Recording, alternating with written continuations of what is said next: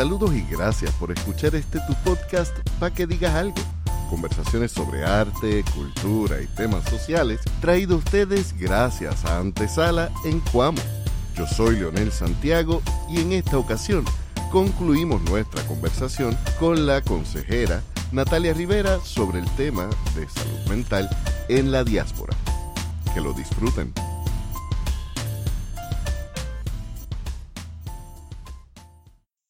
Y si tú tienes un intérprete, eso, el hecho de que tú tengas un intérprete no significa que tú entiendas el contexto de lo que se está diciendo, ¿me entiendes? Exactamente.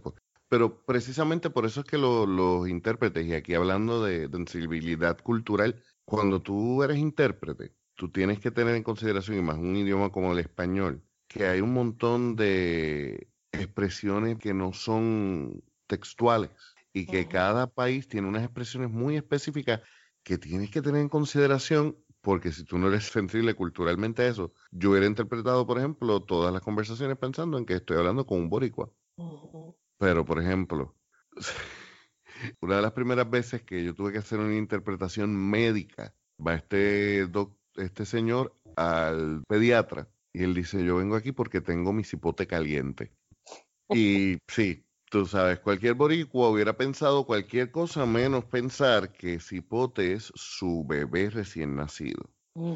Para eso uno pregunta, es culturalmente sensible y aclara. Me, me dices todo esto y recuerdo el caso del doctor, ay, creo que es apellido ah, Samuel Cartwright. Cuando la psicología era parte de la medicina, estaba empezando ya, 1850, este doctor descubrió, entre comillas, una enfermedad que él llamó la disaestesia aetópica.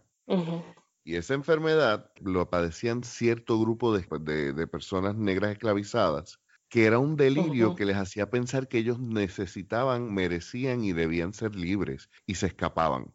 Porque en su mente no cabía, en su mente que la única cultura que existe es la de su grupo dominante, la idea de que un esclavo no entendiera cuál era su lugar. Y te imaginarás cuáles eran los tratamientos y qué tan efectivos eran, ¿no? Lo cierto es que cuando no hay una perspectiva de la cultura y se, específicamente hablando de salud mental, es bien difícil tú tener un tratamiento porque para empezar, muy pocas veces tú vas a poder observar directamente los síntomas, sino que tú vas a obtener la información de cómo el paciente te expresa esos síntomas. Porque tú no puedes ver sus alucinaciones en el peor de los casos, por ejemplo.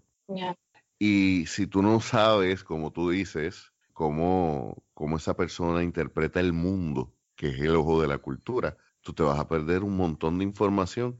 En el capítulo, en el episodio anterior, le hablaba con Elizabeth Vázquez, que es trabajadora social, y ella, por ejemplo, estaba hablando de, el, el, hecho de que hay que tener también, por ejemplo, conocimiento de las religiones de, tus clientes, porque es una herramienta para acercarte a ese cliente, no minimizar a la creencia de ella, la, crea eh, la, la trabajadora social o no. Pero ya que es lo que le está presentando, pues tú tienes que usar eso y uno de los problemas que muchas veces noté cuando era intérprete eh, médico es el, la desconfianza que tienen muchas personas a la hora de buscar ayuda, porque parten de la premisa eso mismo. Ellos no me van a entender. Para ti, esa persona que está en la diáspora y está notando que necesita ayuda, ¿qué características debe tener en consideración a la hora de buscar ayuda para saber mira, esto me deja saber que esta, este terapista o esta terapista va a tener en consideración mi cultura. Y ese es el problema que estamos teniendo ahora mismo, que no hay un estándar, no hay un estándar, porque de hecho hay personas que son de padres puertorriqueños, pero se han criado en Estados Unidos, pero por aquí, oye razón, pues son padres que están como que, I think the word is enajenado, like they're disconnected, están desconectados de su cultura. O hay personas como que rechazan su cultura y, por ejemplo, hay, yo creo que tú y yo hablamos de esto, de que hay personas que cuando hablan con proveedores con apellidos latinos, y les hablan en español y el proveedor sabiendo español le habla en inglés. Eso a mí me revuelca. Yo le he escuchado, yo he escuchado eso de dos clientes y, y, realmente era como que dime cómo se llama. No, que yo no quiero problemas porque esta persona y yo no, no, no, no. Una persona que rechaza el rechaza poderte dar el customer servicio que tú sabes, no es una persona que debe, de, que merece tu atención, de hecho hasta tu dinero. ¿Ok? Así que vamos a empezar a buscar la otra. Eh, el problema que, que estamos teniendo ahora mismo, y, es algo que también culturalmente hay muchos grupos que se están juntando para facilitar o buscar un estándar o definir un estándar para que personas busquen proveedores que estén identificados como que pueden ayudar cierta clase de persona. Por ejemplo, ahora mismo hay un app, se me olvidó cómo se llama, que uno puede usar para encontrar proveedores que son afroamericanos, morenos. Y hay uno que poco a poco pues llegará al mismo nivel que es para latinos y tú entras ahí y buscas si necesitas un médico latino o un trabajador social latino, pero ahora mismo no hay nada como tal que identifique, que te asegure la calidad de servicio que uno se merece y que esa persona pues tome en consideración tu cultura, tu religión, tus limitaciones, there's nothing. Y es, por, por ejemplo, para personas que, tú sabes, que sabemos que existe esa barrera, pues somos una que otra voz en miles de voces que están pidiendo otros ajustes en el cambio de, nuestro, de nuestra profesión. E, es, frustrante. algo que está ahora mismo, por ejemplo, eh, hay un grupo que se está organizando en Minnesota y ellos, en este grupo de personas de diferentes trasfondos étnicos, entre ellos se hablan y dicen, mira, no va, si tienen clientes, no lo envíen a este lugar. ¿Por qué? Porque estas personas públicamente en su Facebook están en contra de la inmigración y han hablado negativamente de los inmigrantes o de personas que hablan español. Y pues poco a poco están haciendo un blacklist, ¿me entiendes? Y pues existen pros y contras de el social media y uno de los pros, tú sabes, una, una de las cosas positivas es que las personas que estamos pendientes de que gente de nuestra cultura tengan el servicio que merece, estamos pendientes de lo que la gente postea en internet. Seguro que sí. ¿Por qué? Porque cómo es que esa persona le va a dar un servicio a alguien teniendo en su mente de que las personas que hablan español deberían de regresar a su país, pero es médico. Tú sabes, ¿qué, te asegura a ti que, que, te dé un medicamento? ¿Me entiendes? Estamos viviendo en tiempos bien, bien interesantes porque ahora hay una plataforma en donde las personas que no nos están escuchando en un lugar, pues nos van a escuchar por otra. Exacto, ah. y, y, hace quizás 10, 12, 20 años atrás, era bien fácil dividir la vida profesional de la personal y mantener una raya y mantener unas apariencias. Por eso hasta los otros días tú puedes, de hecho todavía se puede, pero eso es un issue más sistemático, pero un guardia puede ser parte del Ku Klux Klan, tan sencillo como eso. La persona que tú estás llamando porque, por ejemplo, un vecino te gritó un insulto racista o, o xenofóbico, quizás es una persona que en su vida privada está como que vete de nuevo para tu país o tú sabes, y, y hay quienes tienen el valor de decir, sí, pero en mi vida privada es una cosa, mis cánones de ética me obligan a otra, pero eso no, eso no, en la práctica no es tan fácil. Y pensando en aquellas personas que pues llegan a Estados Unidos y se están tratando de establecer y, encuentran, tú sabes, una puerta cerrada detrás de otra puerta cerrada, detrás de, tú sabes, que, se les cierran las puertas a su alrededor. Una de las recomendaciones que yo doy, especialmente, ya, tú sabes, yo estoy en Alaska, es que se unan a una comunidad. Si esa comunidad no es lo que esperaban que vayan a otra. Una de las, por ejemplo, aquí hay muchas personas del Salvador y de la República Dominicana y he podido saber más de los latinos aquí a través de las iglesias. Obviamente no todo el mundo va a ir a una iglesia por X o Y razón. y, pues a través de las iglesias es que han ido encontrando otros recursos personas que hablan español o personas que conocen a personas que conocen a personas y, y, ahí pues hacen el networking. Las iglesias son uno de los lugares en donde muchos de los clientes pues me han dicho que han podido conseguir recursos. Otro de los lugares es este los algunos sin, uh, sin fines de lucro, non-profits. eh, pero volvemos otra vez de que el hecho de que sea un, una organización sin fines de lucro no significa que tengan recursos culturales para uno. Y me siento mal porque así mismo como yo como profesional, yo estoy aquí en Alaska y todavía estoy tratando de ver quiénes son las personas que, que son céntricas para estas comunidades que están llegando aquí y pues no, realmente no hay nadie. Y pues eh, es cuestión de, de, si sabes que, si eres una persona bilingüe y sabes que hay una necesidad, cómo tú puedes aportar a tu comunidad estando lejos de la isla. Porque tú llamas a Puerto Rico, llamas a la familia y dices, pues por eso te, yo te dije que ibas, que si te ibas, que iba a pasar X o Y cosas, pues mucha gente pues decide no, no contar las cosas a, las personas que están en Puerto Rico, pero entonces están en el otro lado y no tienen recursos. So, una de las recomendaciones que yo he dado es, este, si no tienes sistema de apoyo, ve mirando a ver qué iglesias hay en tu área, si eres una persona religiosa, si no, pues vamos a buscar un non-profit, una organización sin fines de lucro que pueda ayudarte con el problema que tengas.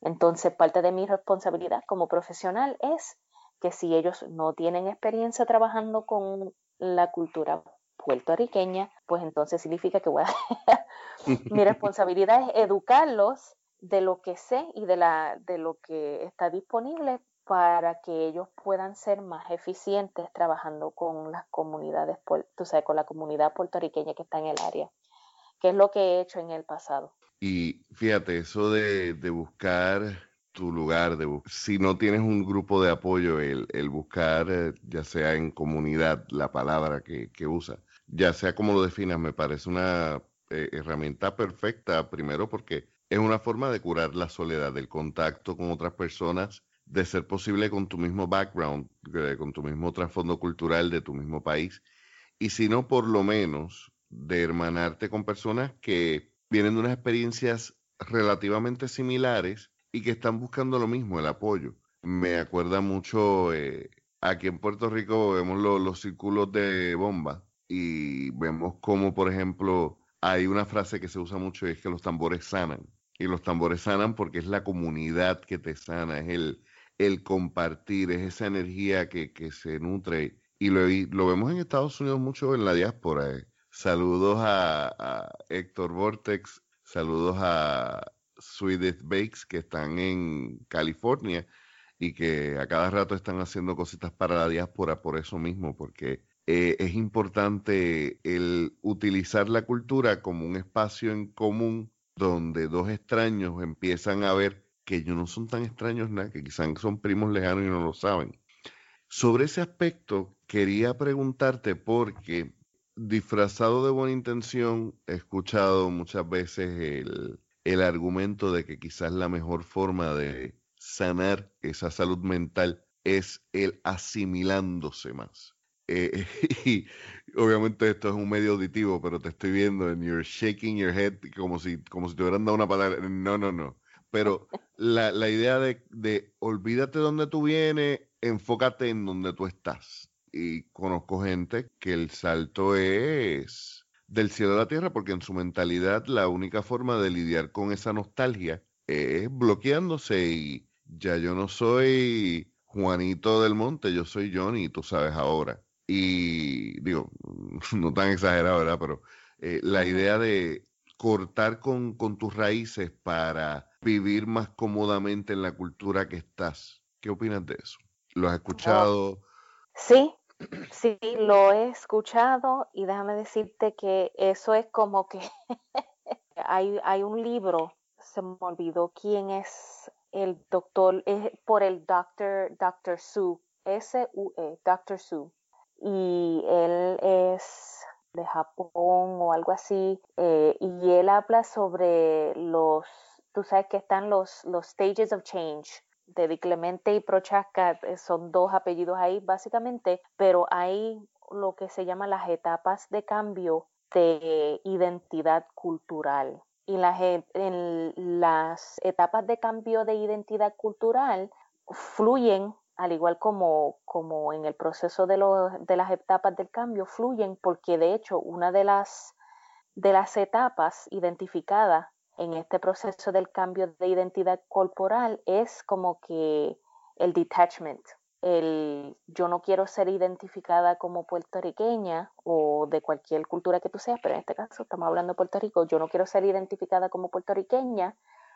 porque a mí Puerto Rico no, no me ha dado nada o Estados Unidos me ha dado mucho más que Puerto Rico, así que yo soy 100% de, de Colorado, de California y olvídate de Puerto Rico.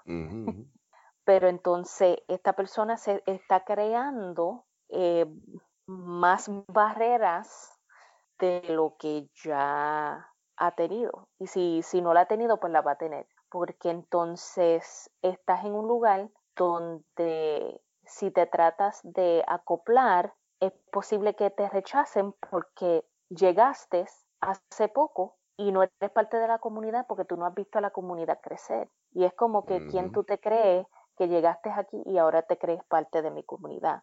Y hay casos en que sí, la persona se acopla y pues cool, pero estamos hablando de los casos de el que me estoy separando. El que tiene dificultades para encajar. Exacto, exacto. Y entonces esta persona se va a encontrar en una situación en, en que si regresas a la isla, ¿quién tú eres? Tú sabes cuál es tu identidad. Porque si regresas a Estados Unidos, tampoco eres alguien. Tú sabes, eres puertorriqueño, pero no te e, eres eres el gringuito que te fuiste, pero entonces estás en Estados Unidos y no eres parte de la comunidad porque no has visto a la comunidad crecer. Y he hablado con clientes que me han dicho, mira Natalia, yo llegué a Estados Unidos y yo no quería saber nada de Puerto Rico. Tanto así de que molestaba a mi familia, le molestaba a mi familia que hablara así, pues poco a poco dejaron de preocuparse de mí porque yo estaba bien. Ok, chévere pero ahora me veo en una situación que no tengo sistema de apoyo. Me alejé tanto que ahora no me identifico con nadie. Y yo he visto esta misma situación con los que se culturalmente se separan, de hecho, 100% de, de identificarse como latino. Y lo he visto y asusta. Ocurre mucho más de lo que uno quisiera. Lo sé que lo tengo que haber dicho en más de una ocasión, pero por ejemplo, a mí por eso me preocupa cada vez que veo a, eh, escucho a gente del Partido Nuevo Progresista decir que Puerto Rico no es un país, que Puerto Rico es una propiedad de Estados Unidos, así que todo Puerto Rico es Estados Unidos y es lo mismo. Y yo me pregunto en qué mundo ellos viven, porque Estados Unidos ni siquiera puede decirle eso, porque la realidad, cultura y sociedad de una persona blanca que vive en, digamos, eh, eh, New Hampshire, no es la misma realidad del Estados Unidos que experimenta un pakistaní viviendo en California. Y yo, no importa lo, Puerto Rico de por sí ya, por ser una isla, por, por la cuestión de que no tenemos una conexión directa con otros países, hay unos aislamientos culturales. y quizás esto es como, es una de las razones por las cuales nos hemos resistido al colonialismo y hemos mantenido una identidad cultural separada y distinta. Sería muchísimo más difícil si estuviéramos conectados con Estados Unidos, pero lo que dices es muy cierto. Eh, eh, la realidad de, de tu encontrarte con que estoy viviendo en un país donde me quiero identificar porque siento que la forma de, siento que la forma de yo estabilizarme emocionalmente es entender que ya esta es mi realidad, así que yo soy de aquí, para crear una crisis de identidad seria porque estás negando tu historia. Exactamente, exacta, exactamente. Y me acuerda a una pareja, una pareja funcional. Ellos trajeron a su hija a una de las clínicas porque la niña no respetaba a los papás. De hecho, los dos papás, tú sabes, la mamá y el papá eran puertorriqueños, pero 100% se desconectaron de su cultura de una manera bien interesante. De que cool, tengo posters y cosas en mi casa que son de Puerto Rico, pero no tengo contexto cultural ni, tú sabes, no observamos las cosas de Puerto Rico, tú sabes, es como que sí, venimos de Puerto Rico, pero no tienen ese trasfondo histórico, eh, contextual de lo que es la cultura. Entonces tienes un hijo completamente rebelde porque no se sentía parte de ningún grupo, porque en su escuela pues no era parte del corillo porque no era blanquita. y pues los mismos estudiantes le decían, ¿qué tú eres? Ah, yo soy, yo soy de aquí, pero, pero ¿qué tú eres? Obviamente, pues niños, tú sabes, son crueles. Ah, yo soy puertorriqueña. Ah, tú no eres puertorriqueña porque tú no sabes ni siquiera lo que tú eres. Imagínate uno ser adolescente y no ir a donde tus padres y preguntar sobre tu cultura y, y tener esa, ese thirst, ese hunger de saber quién yo soy y que son, pues, tú sabes, los papás, pues, tú sabes, ¿para qué te importa? You know, what, who cares? sí, porque ya ellos son unas personas, a ellos no les importa porque son adultos, ya ellos están formados, pero ella en ese momento de la adolescencia que está buscando el, el cimentar su persona y requiere y necesita tener un contexto de quién yo soy, de dónde vengo y para dónde voy. Y, y, el hecho de que vaya donde los padres para ver quién es y de momento encontrarse en, un, en, en una situación en que es invisible. Eso está cabrón. Tú sabes que, y, y pues, no soy de aquí, no soy de allá, no tengo identidad, yo voy a hacer lo que me da la gana.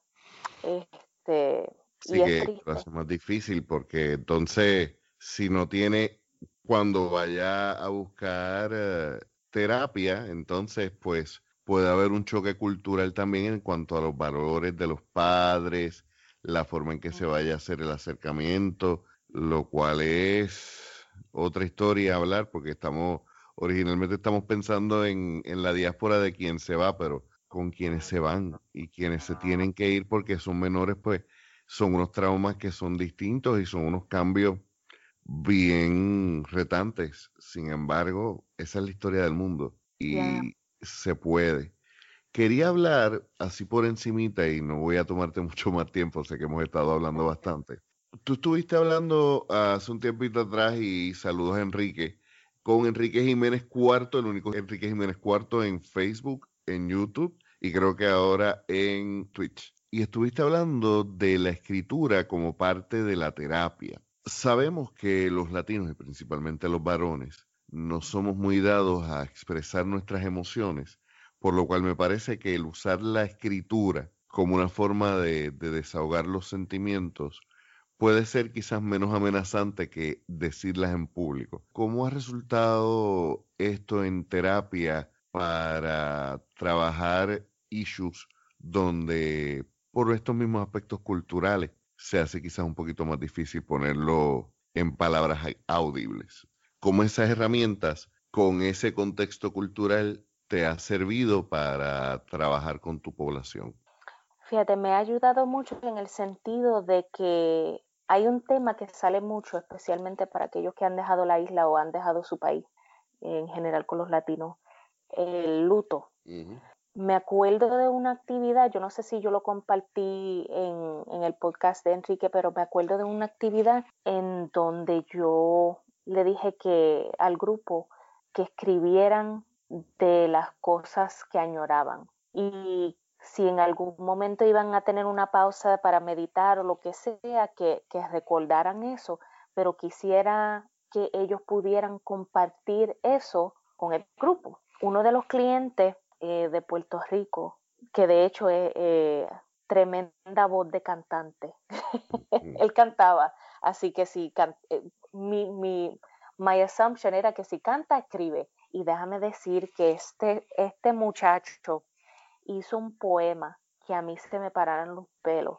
Él describió para los otros latinos el sonido del coquí, describió el caminar para la escuela y ver las gallinas del vecino en la calle y el vecino molesto, porque los vecinitos le, le abrían, yo no, yo no sé si era un portón o algo así, las gallinas se salían y se lo hacían a propósito.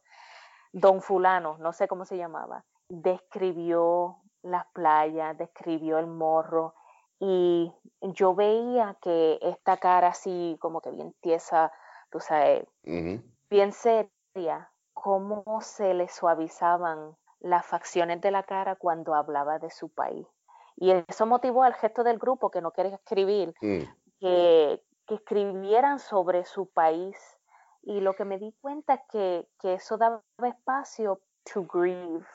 Y el grieving, en tú sabes, el recordar, darle espacio a tus emociones para, para esa aceptación que, que aún, you know, you're battling it. Y yo veía que para él era bien difícil el hecho de que él no podía regresar a Puerto Rico porque tenía, obviamente, disparó a dos o tres personas. Mm.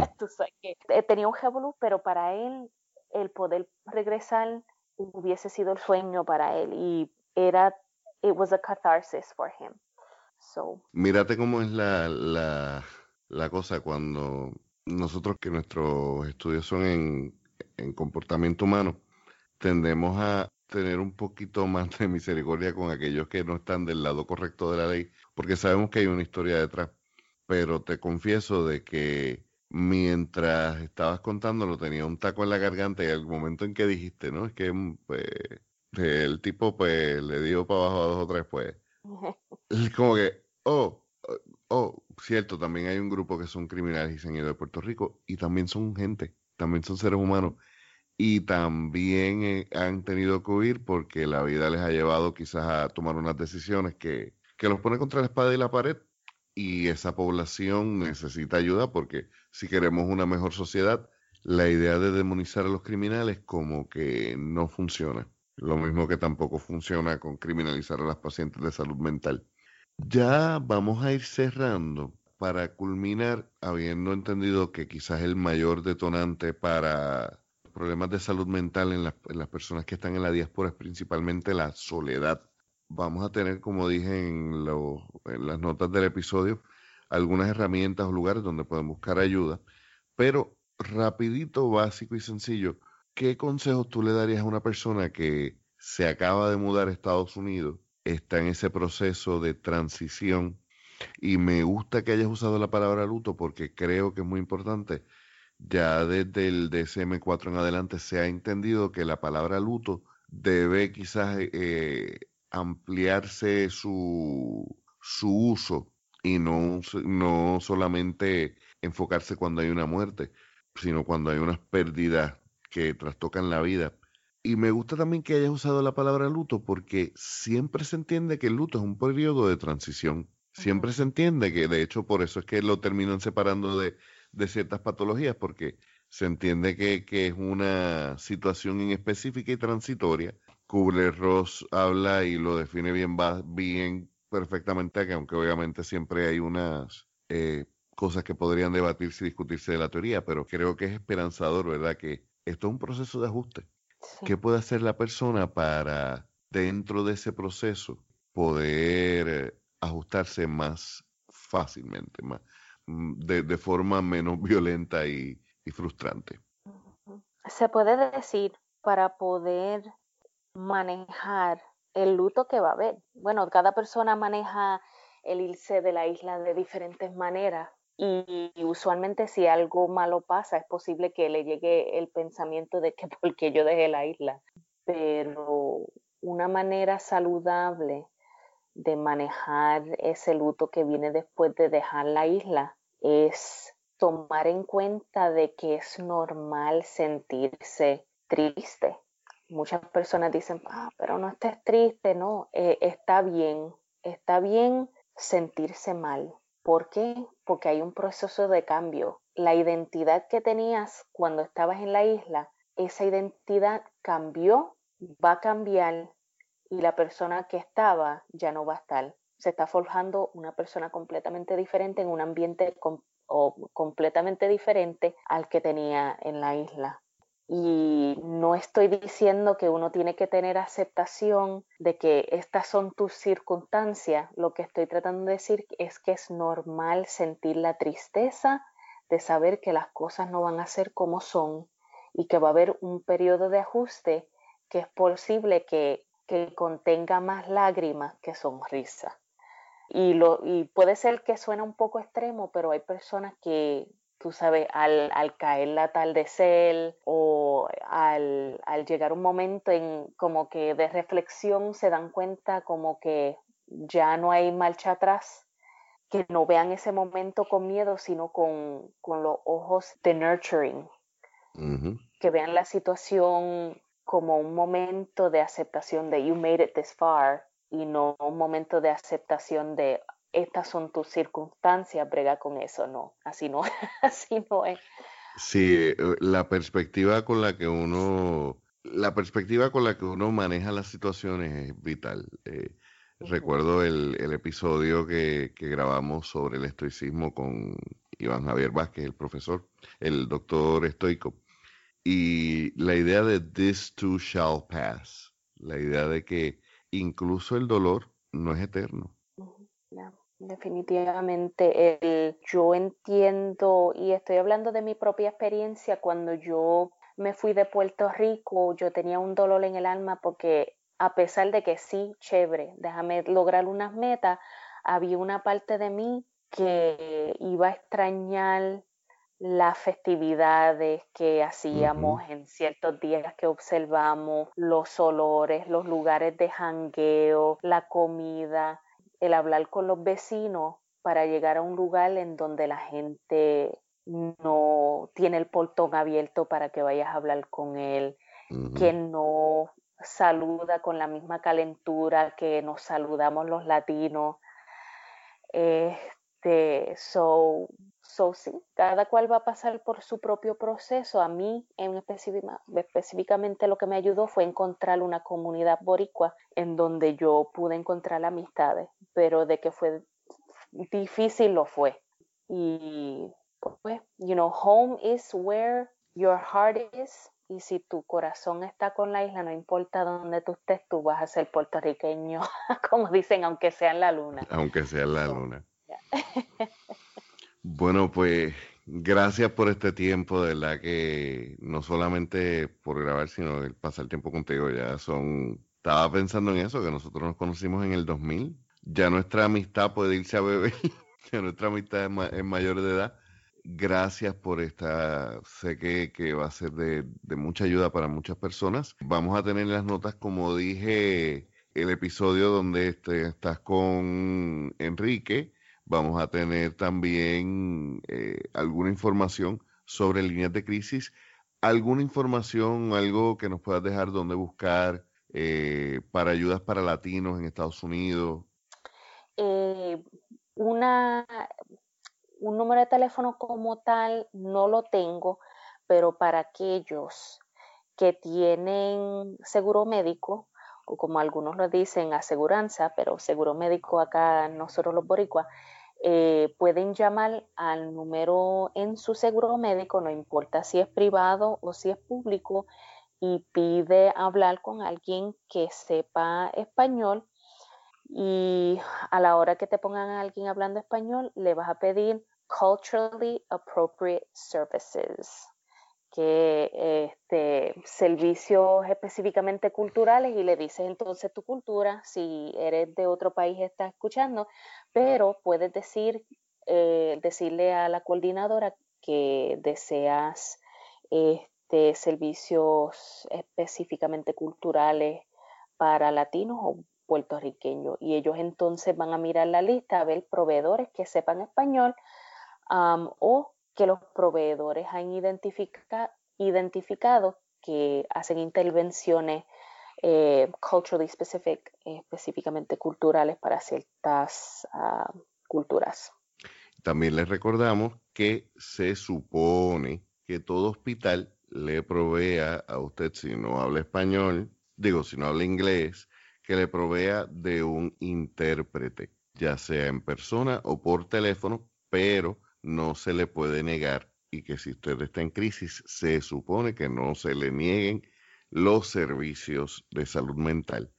Gracias Natalia por el tiempo con nosotros. Eh, gracias por toda esta información. Yo sé que la conversación estuvo bastante larguita y fue, eh, it went further eh, gracias a ustedes por escucharnos. Recuerden que nos pueden visitar en nuestra página de Facebook, en Instagram y muy importante que pueden visitar nuestra tienda. Va a estar el enlace en las notas del episodio. Suscríbanse, denle like a nuestra página. Y si te gusta, no solamente eh, te quedes con darle like y seguirnos, sino que también comenta, compártelo. Los esperamos la semana que viene.